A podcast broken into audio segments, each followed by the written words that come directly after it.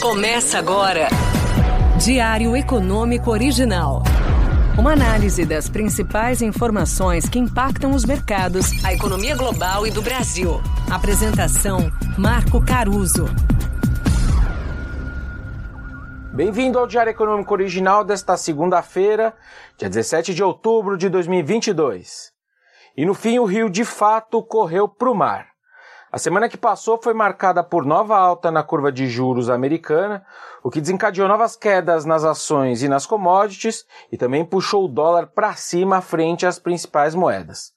E aí aquela quinta-feira de otimismo inexplicável, em meio a uma inflação dos Estados Unidos confirmada como pior que esperado, se mostrou um ponto fora da curva.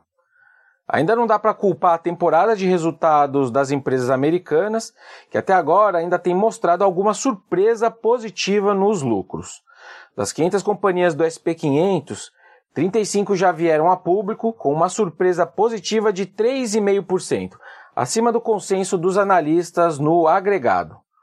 Um ponto interessante é que a piora nas vendas tem sido maior do que no lucro, o que conversa com o mix macro que a gente tem visto por aí menos atividade econômica, mas ainda com inflação alta.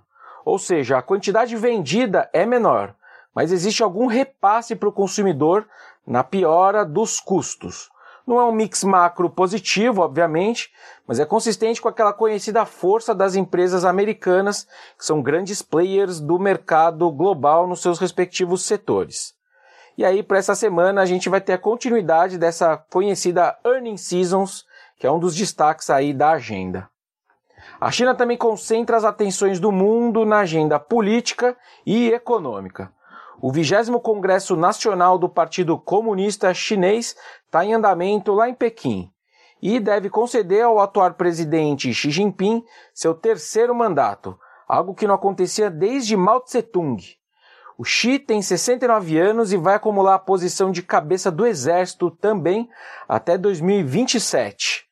Na verdade, se a saúde e o partidão permitirem, é possível que ele mantenha os dois cargos até pelo menos 2032, quando completaria 79 anos, que hoje, coincidência ou não, é a mesma idade do presidente dos Estados Unidos, o Joe Biden. Ou seja, vale a pena prestar atenção no que ele tem a dizer, porque talvez esse cara esteja aí pelos próximos 10 anos.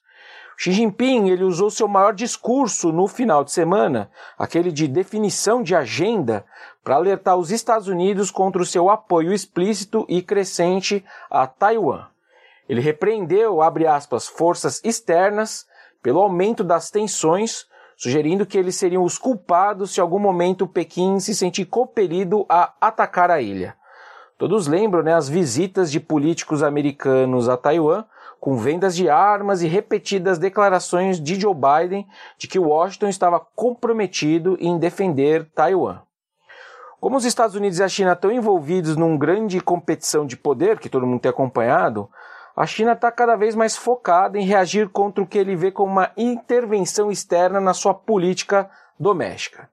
Eu até diria que tudo isso que ele falou cheira mais a retórica para as massas, mas o que deveria preocupar a todos é que, querendo ou não, o Xi acabou vinculando o seu legado a essa reunificação China-Taiwan. Nas palavras dele, Taiwan é parte integrante do seu plano de alcançar, abre aspas, um grande rejuvenescimento da nação chinesa.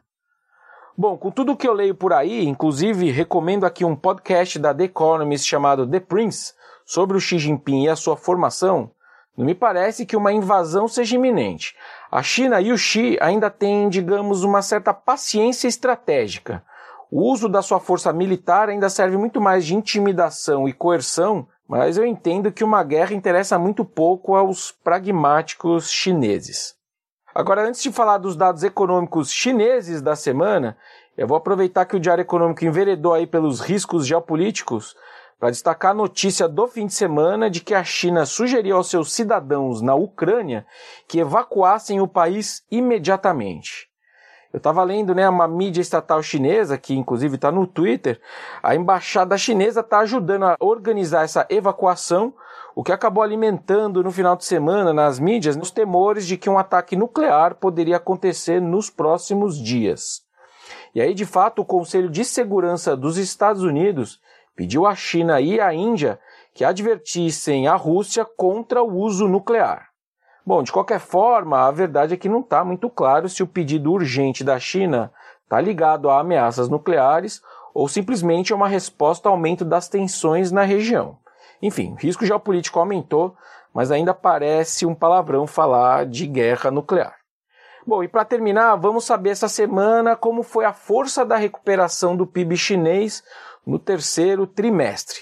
Relembrando, o PIB da China cresceu só 0,4 no segundo tri e surpreendeu negativamente a todos e por conta daquela política de zero Covid, que aliás ainda está por aí, e os repetidos lockdowns. Desde então, os analistas têm reduzido as previsões de PIB do ano e, inclusive, é provável que a China cresça menos do que o resto da Ásia pela primeira vez desde 1990. Por terceiro trimestre, que é o dado que sai agora essa semana, o consenso espera uma recuperação, com um crescimento de 3,4%. Agora vamos lá, né? Modelos à parte, matemática à parte, alguém aí acha que no meio do congresso do Partido Comunista Chinês o dado divulgado vai ser pior que o esperado? Eu acho que não. Por hoje é isso, turma. Bom dia, bons negócios e sorte sempre. Você ouviu? Diário Econômico Original. Uma análise das principais informações que impactam os mercados, a economia global e do Brasil. De segunda a sexta, às seis da manhã, no Spotify e YouTube.